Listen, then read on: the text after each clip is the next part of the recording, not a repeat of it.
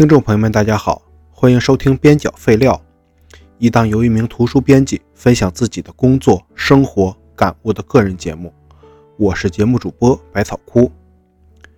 最近一两个月啊，全网最大的热点恐怕就是哈尔滨了。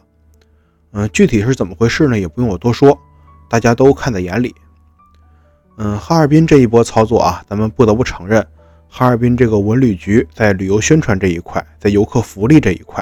他做的就是很好，嗯，东北呢现在经济不太行，多发展一下旅游业，这也是一条路。嗯，哈尔滨呢作为一个旅游城市，不说多冷门吧，但是想要继续发展，发展到更好一点，也需要这样一个机会，需要这样一个爆点。哈尔滨呢这次就抓住了这次爆点，嗯，现在它的火爆程度绝不次于去年的淄博。嗯，也算是一次教科书级别的宣传了，而且现在全国各地的这个文旅局啊，他们都在跟着哈尔滨这波热点去制造他们的热点，嗯，也算是一个提振经济的好现象吧。作为一个东北人呢，我这次对哈尔滨也多了不少好感。嗯，虽然我觉得有些这个宣传他们做的很油腻，比如说什么你可以叫我尔滨。然后也有一些宣传方式，在我个人来看是欠妥的，比如说南方小土豆、小砂糖橘啊这一方面，嗯，这些确实看得我一头雾水。但至少吧，咱从客观上来说，这套东西呢还是比较受欢迎的。我说我的不喜欢，那这也不顶什么，反正他没碍着谁的事儿，也没有太多的不良导向。那么既然群众喜欢，那它就是好的东西。但是在大约十来天以前吧，在哈尔滨的众多宣传中，我看到了一个让我感到非常不适的东西。嗯，这也是我今天想要讨论的东西。嗯，我看到这个东西最早呢，是我在微博的一个官方号上看到的。嗯，大致内容就是说，南方游客想看丹顶鹤了，于是鹤岗把他们唯一的一只丹顶鹤借给了哈尔滨。我看到了那个视频。嗯，就是有人把这只丹顶鹤拴着，让那只鹤身上挂着一个条幅，上面写着“鹤岗小串儿”。嗯，然后就让那只鹤就这样在哈尔滨的中央大街上走。啊，周围有很多很多的人，又是围观，又是拍照，甚至还有人去抚摸。在我看到的当时呢，评论区下面一片叫好，又是说哈尔滨有多宠游客呀，又是说丹顶鹤有多么优雅，多么可爱。又是说旅游就应该这样什么什么的，然后其实过了两三天之后，我才看到一些科普的博主，他们有一些不同的声音。嗯，我也是这些不同声音的一员。嗯，今天我就来这样表达一下我自己的观点。他们说这个丹顶鹤多么优雅，多么可爱啊！对不起，我没有看出来，我只看到有一只鹤在城市的街道上。在他不熟悉的环境里，被一大群人围着，每一步都走得谨小慎微。至于所谓的优雅，也不能说看不出来，因为这个所谓的优雅是丹顶鹤的一个自然的状态。不管它再怎么紧张，不管它再怎么的不舒服，它先天的本能肯定是有的。它的本能就是这样的，它的这个先天的形态就是这样的。但是至少在这只丹顶鹤的身上。我是看不到它该有的那种优雅的。这件事大概过了有一两天，我又看到一则关于黑龙江那边的丹顶鹤的新闻。这次呢，又有一个视频，是一只丹顶鹤在冰面上滑倒了，然后它赶紧站了起来，又保持优雅的这个状态。嗯，评论区又是一片叫好，他们都觉得这只鹤很棒啊，或者很可爱啊，怎么怎么怎么样的。但是我看着还是还是那么不舒服。嗯，说到这里呢，我简单讲讲丹顶鹤是怎样的一种动物。嗯，我这儿就不引用其他的资料了，我直接读一遍《辞海》第七版里面对丹顶鹤的介绍。丹顶鹤，亦称仙鹤，鸟纲鹤形目，鹤科，体长约一点五米，体羽主要为白色，喉、颊和颈部暗褐色，尾短，喙、颈。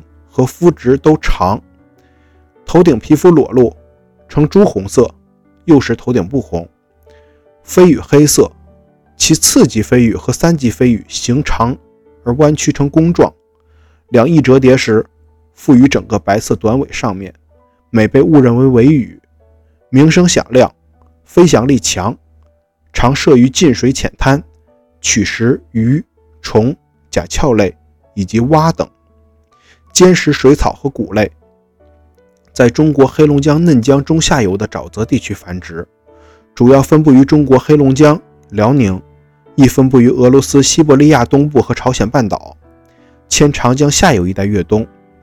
在中国台湾为罕见冬候鸟，为国家一级保护动物。嗯，丹顶鹤的数量呢，现在也不太多。我简单查了一下资料啊，说多少的都有，我也懒得具体去查了。总之呢，现在的丹顶鹤最多也就是两千来只。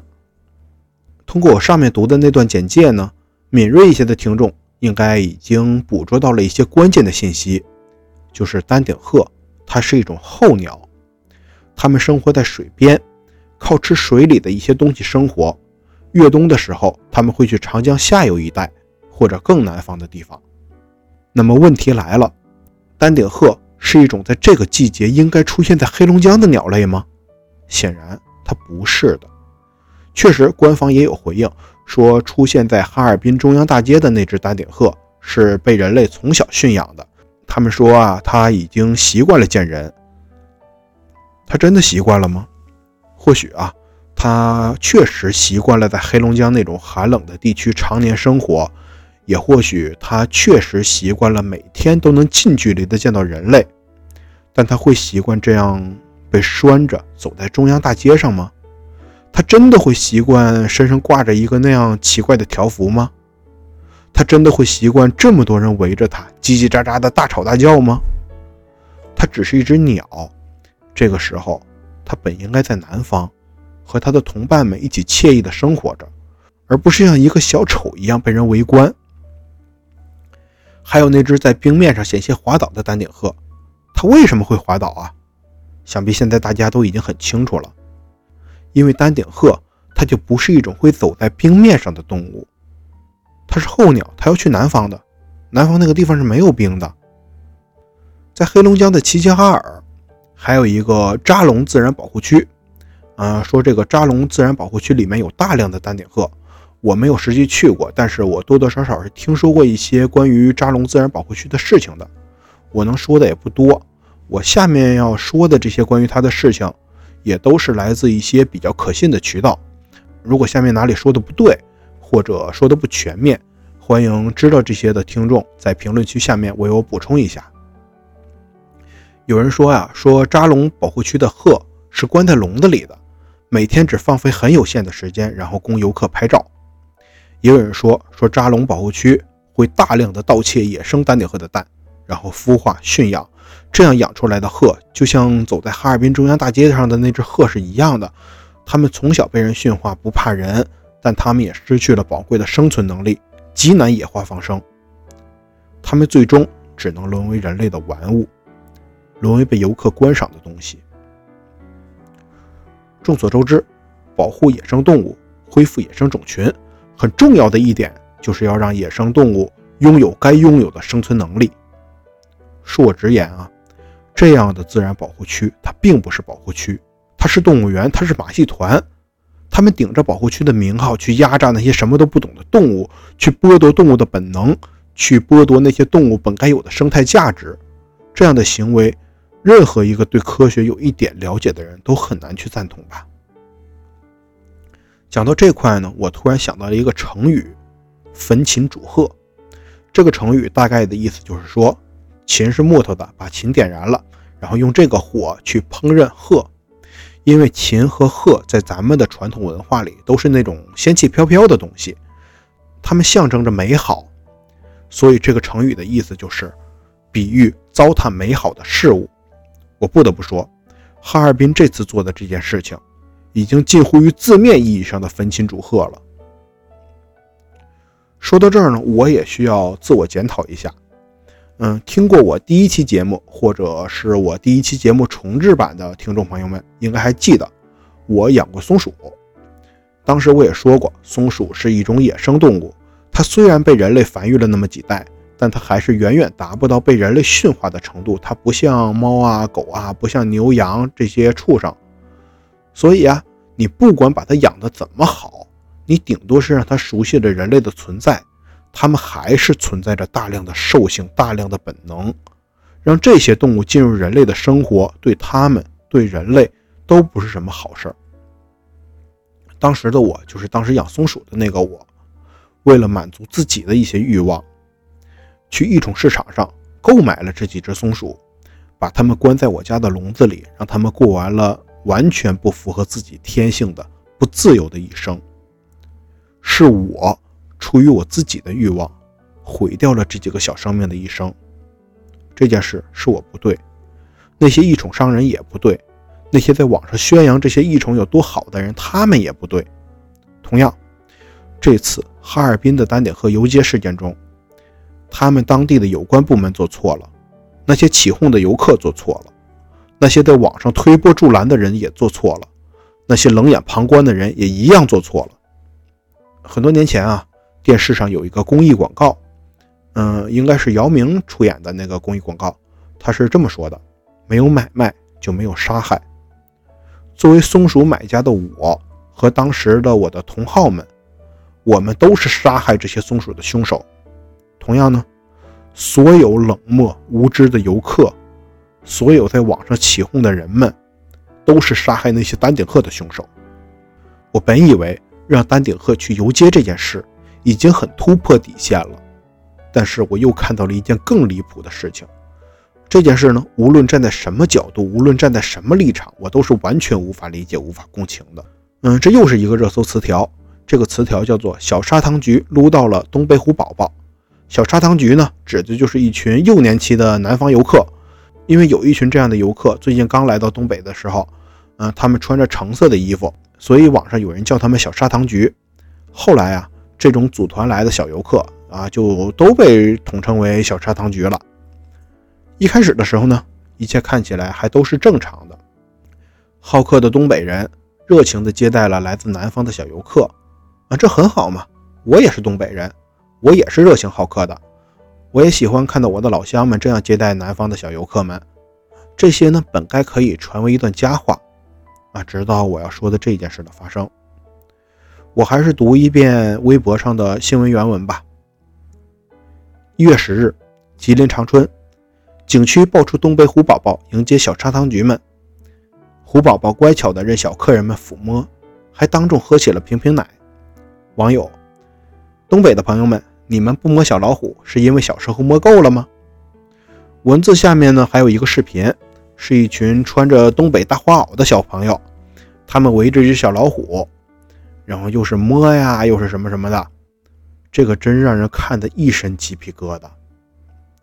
孩子们面对的不是什么普通的动物，那是世界上最凶猛的动物之一。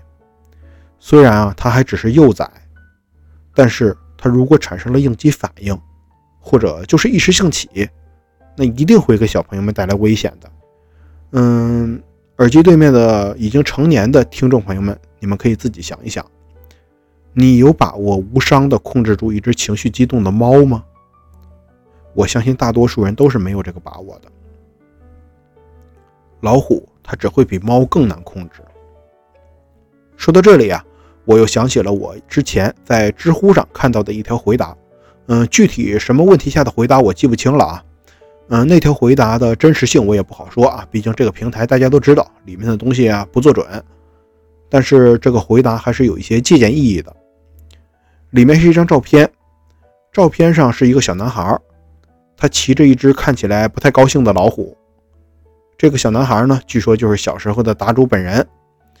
他说，当时动物园有这个骑老虎拍照的项目，一张照片收多少多少钱啊？这样，然后他妈妈就让他也过去拍了。然后他就听说他走后有一个成年人，啊，要骑这只老虎，然后被这只老虎把肚子抓破了，啊，肠子都流出来了。这种事儿啊，上个世纪应该是发生过不少的，各地都有这种拉着猛兽跟人合影的现象。因为这个，也发生过一些血淋淋的惨剧。但在那个时候是有时代局限性的，当时的教育没有像现在这样普及，当时的人们意识不到一些问题的严重性。当时的一些研究呢，也没有现在这么发达，所以有这种事呢，这些都是可以理解的。但是在二十一世纪二十年代的今天，整个社会的文化水平、意识形态都已经得到了飞跃性的提升，而且关于动物保护和动物行为的研究也日渐完善。动物园或是保护区再做出这样的行为，不应该。以上关于砂糖橘和东北虎的这么一小段呢，嗯，我都是站在人的角度去说这件事的危害。下面我站在东北虎，站在这只老虎本身的角度去说说。首先啊，这只老虎，这只东北虎，它还只是一个懵懂的孩子，它是一个幼体嘛，它喜欢待在自己习惯的地方，咱们就这么把它拽出去，它会舒服吗？明眼人都能看得出来，这只小老虎它并不情愿。其次，如果这只老虎它没有克制住它本能的冲动，它伤了人，那么它会迎来怎样的结局呢？嗯，我是不太懂这方面的制度啊，有懂的朋友可以在评论区说一下。反正我觉得它的结果可能不会很好。最后，你们这么多游客，就离这只幼年期的老虎那么近。又是摸又是玩儿你们这些游客，你们这些小孩子，你们做过身体检查吗？在接触老虎的时候，你们确定你们身上没有带什么奇奇怪怪的东西吗？万一你们从外界带来一些乱七八糟的东西，让这只虎病了、死了，这件事又有谁能负责呢？或许啊，一次它没有出问题，两次它还是没有出问题啊，许多次它都是没有出问题的，但这都只是侥幸。这些意外呢是有相当大的概率出现的。你们仗着这几次的侥幸，去一次次的尝试，去一次次的突破底线，早晚有一天会出大问题的。作为一名非专业人士，我能提出以上这些问题，我能发现以上这些隐患。我不相信动物园或是文旅部门不知道这件事。至于为什么明知故犯，咱们这咱们就不深说了吧。其实最近也不光是这两件事儿，相关的事情呢，我也看到不少，而且也不光是最近这一段时间，以前也有。反正我这儿节目时长还够，才录了十几分钟，嗯，我就再随便讲一些吧。这个也是最近的一件事情啊，嗯，也是在网上看到的视频，里面的文字呢是一段很经典的文字。他说拒绝动物表演，但是动物非要表演。老实说啊，这句话有时候。感觉挺无知、挺恶心的。那个视频是什么呢？是一只狐狸在玻璃里面跳，外面有一个人以同样的节奏跟着这狐狸一块儿跳。呃，乍一看起来就像是这只纯真可爱的动物在配合玻璃窗外面的那个人啊，一个人，一只狐狸，哎，看着好像还挺有爱的，是不是？嗯，这样的事儿还有很多很多，我们动不动就可以在微博的热搜上啊，或者是短视频平台上。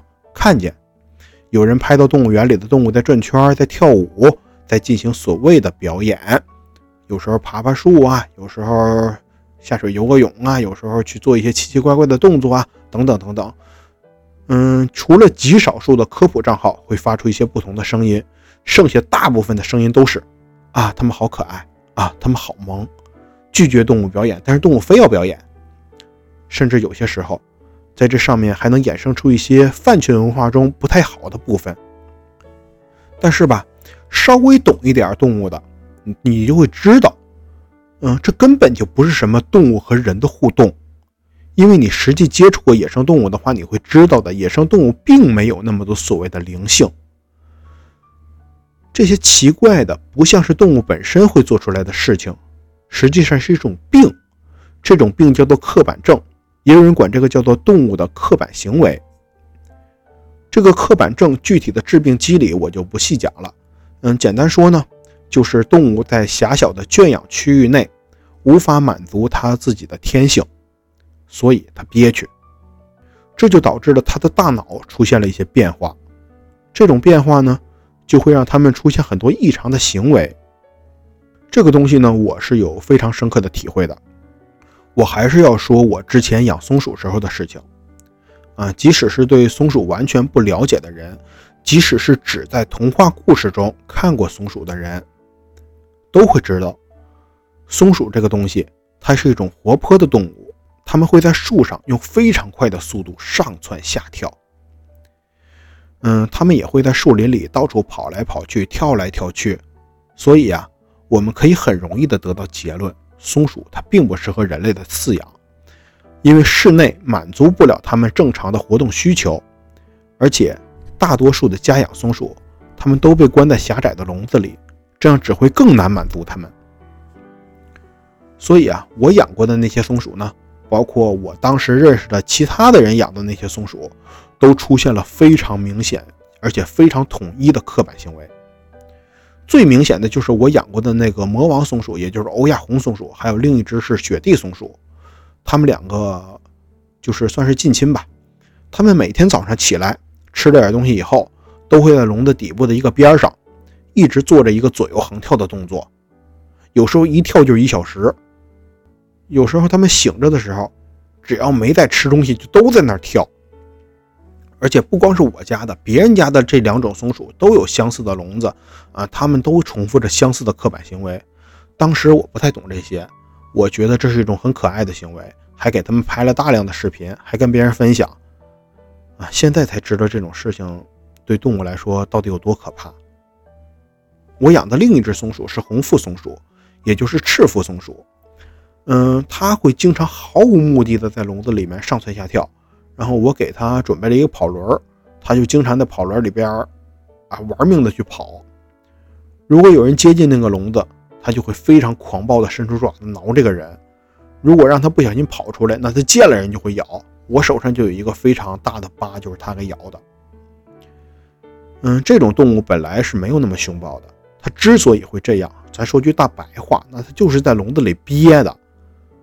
这个烦恼呢，也是相当多的赤腹松鼠的饲养者同样拥有的。嗯，咱再说回这只跳舞的狐狸，它之所以会出现这种行为。就是因为和我之前养的松鼠是一样的，是因为刻板症，是因为它本该在外面随意奔跑，但它却被关在了笼子里，它的天性无法得到满足，所以它会出现那种狐狸本不应该有的动作。所以啊，说到这儿，请人类们不要再自作多情了，这些异常的行为根本就不是因为很多人认为的那种所谓的灵性，那就是一种病。所以现在的这些个动物园啊，都讲究丰容。丰容就是丰富的丰，容量的容啊。说白了，字面意义上就是给饲养的动物的环境丰富容量。虽然吧，就是受到很多条件的限制，嗯，动物园的这个动物饲养的空间是有限的，但是我们可以让这些有限的空间变得更加丰富多彩，更加接近自然的环境。比如说呀，某种动物喜欢安静，你在圈养它的地方给它造一个它可以躲着的地方，比如说弄个小洞啊，弄个小坑啊。某种动物呢喜欢某种植物，你就在它那儿种点这种植物。或者说某种动物喜欢什么气味啊，你就给它加点什么气味啊，等等等等。或者有养鱼的朋友，你们也知道，你们会给鱼缸里面加各种各样的水草啊、石头啊什么的，这也是一种丰容。嗯，我这里呢就是用相当通俗易懂的语言给大家简单说一说。实际上啊，这些动物园做的这个丰容，要比我说的这些复杂的多得多得多得多。要真讲起来，得找专业的人拿个一整期节目来讲。啊，感兴趣的朋友呢，也可以去关注一些动物园的社交平台账号。嗯，有些动物园会给大家科普这方面的知识，或者也可以购买一些相关的书籍啊，也有专门讲这个的书。嗯，但是你动物园，你丰容做的再好，它始终也不是大自然，它也不是动物的原生环境，它还是会让动物出现一些奇奇怪怪的行为。丰容呢，只是让动物活得更舒服一点儿，让动物的刻板症或者其他问题变得更少一点儿，但这个不能避免它们出现这些毛病。我相信我们的听众呢，都是有理智的，都是可以接受新知识的。如果您以前不知道，啊，就和之前养松鼠的时候的我一样，您不知道这些知识，那现在您知道了，嗯，也希望您不在那些视频底下再叫好了，也希望您多和其他人去科普这些知识，嗯，知道这些事的人越多，哗众取宠的人就会越来越少，动物们的生活也会越来越好。我也希望大家呢，不光要多多传播一下这方面的知识，同时我们也要积极的抵制把这些坏事当成好事宣传的无良媒体。这不光对动物是好事，啊，抵制这些无良媒体的炒作，抵制他们发的一些奇奇怪怪的东西，对我们每个人自己来说也都是一件好事。啊，说到这里啊，也有人会说说，你说动物园里面的动物会做出一些看起来很亲人的举动。嗯，这些是刻板行为、刻板症，但是你如何解释很多野生动物也会这样亲近人类呢？咱还拿狐狸举例子来说，就很多的野生的狐狸也都很亲近人，你怎么解释这个问题？啊，这又是另一个问题了，也是我现在要讲的下一个话题。我还是先举些例子当引子吧。嗯，如果你经常上网，经常网上冲浪，你经常关注动物相关的消息。你一定会看到许许多多的网红白狐，啊，像最近哈尔滨那边就有很多的白狐啊，抱过去让游客去玩。以前呢，也经常在网上看到很多人说某些景区有什么什么网红白狐，还有人在山里看到什么网红白狐，还有人在学校里，好像是武汉大学吧，去年前年啊，嗯，校园里边也看到了一只白狐。嗯，在这里要和大家科普一下，就是排除极个别的白化个体。中国是不存在野生的白狐的。这些白狐有两个来头，第一个来头是国外的一种狐狸，叫做北极狐。嗯，北极狐呢，它是白色的，很多年前是作为皮草引进到中国的。嗯，现在野生的呢，有些是养殖逃逸的，有些是人为放生的。总之，你在野外看到的北极狐全部是入侵物种。再有一个来头就是人工繁育的赤狐。有些人呢，为了做宠物，会有意的定向的繁育赤狐，就像养狗一样，就是同样的狗，你可以把它培育成京巴，培育成博美，培育成柯基，培育成泰迪，啊，就是经过很多代的培育嘛，让它们产生各种各样的性状，啊，其中一部分的性状呢，这个狐狸其中一部分的性状就是变成白色，啊，所以大家在外面看到的一部分白色的狐狸，实际上是被人放生或者逃逸的白色的赤狐。总而言之。排除极个别的情况，野外的那些白色的狐狸，嗯，那都是人造的孽。另外呢，不光是白色的狐狸啊，野外尤其是一些景区，我们也经常能看到很多非自然花色的狐狸。那些花色一看就知道它是经过人类的几代繁衍的。嗯，举个例子啊，就像北京的那个潭柘寺附近就有这么一大批狐狸，那一看就不是自然状态的狐狸，也不怎么怕人。他就等着游客去投喂它。这些狐狸呢，如果没有游客的投喂，没有人类的参与，它们是无法生存的。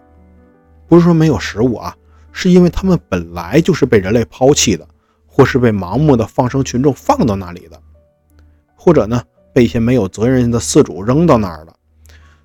所以啊，它们没有足够的野外生存能力。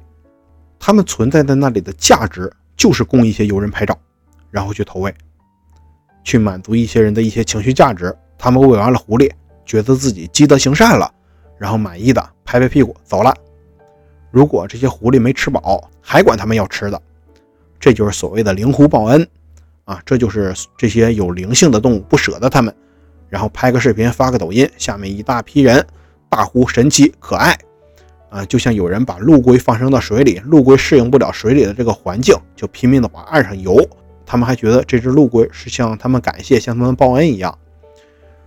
说到这里啊，我又想起一件事儿啊，就是前段时间闹得沸沸扬扬的可可西里网红狼。如果有听众朋友不知道这个事情，我简单说一下，就是可可西里地区有一条公路，这条公路附近呢有一只离开了狼群的老狼。啊，这只老狼本来就是自生自灭了吧，但是被人们发现之后，就经常会有驾车经过那里的游客。给这只狼投喂各种各样的零食，暂且不说自然界的这个优胜劣汰，人类本不应该过度的参与这件事儿。嗯，就说他们喂的那些东西，它本就不在狼的食谱里，狼的消化系统不一定可以好好的消化这些奇奇怪怪的东西。你就这样盲目的去投喂，很可能就会直接害死这只狼。但狼吃了他们的东西还吃胖了，他们很开心。因为这样拍拍屁股就走的投喂行为，满足了他们愚蠢的伪善。啊，说到这也差不多了。嗯，做这期节目之前呢，我也没有想到由一只丹顶鹤的事情能引发出这么多的话题。但是这样的闹剧真的太多太多了，就随便一说就说了这么多。嗯，这些蠢事儿，这些闹剧，昨天有，今天有，明天还会有。因为科普知识呢，还远远没有走到千家万户。我今天说这些也或许改变不了什么，但我还是那句话，我只是想提醒现在知道的不多，但是有心去学习更多的人。我说的这些东西，哪怕只能多影响一个人，那也是能让这个世界变得更好一分。这就是我目前所追求的。而且吧，世界上就是因为有许许多多的人在做这样的事，所以几十年间，这样的蠢事确实变得越来越少了。也确确实实有更多的人知识更丰富了，意识也变强了。咱举一个例子吧，就像雷切尔·卡森在写《寂静的春天》之前，全世界都在滥用杀虫剂。但是在这部书出来的几十年以后，越来越多的人意识到了杀虫剂的危害。虽然现在依然有滥用杀虫剂的现象，但现在世界上的每个人都知道杀虫剂不是什么很好的东西了。我们这些嗯做科普的人，我姑且把自己当成一个做科普的人吧。我们追求的也是像雷切尔·卡森女士这样，我们也希望这个世界在未来会变得越来越好。好了，本期节目到此结束。如果您对本节目的观点表示认同，那么欢迎您积极的订阅、分享、评论。如果您觉得本节目的哪些观点、哪些知识还不够完善，或者您觉得本节目哪里说的不对、哪里有问题，也欢迎您在评论区多多指正。如果您想与我与其他听友有进一步的交流，那么欢迎您扫描小宇宙节目公告中的二维码，加入本台的听友群。本台的听友群现在虽然人还不是很多啊，就十来个，但是氛围还是非常好的，大家经常一起聊天，也挺愉快的啊。好了，节目结束了啊，我去剪辑了，咱们下期节目再见，拜拜。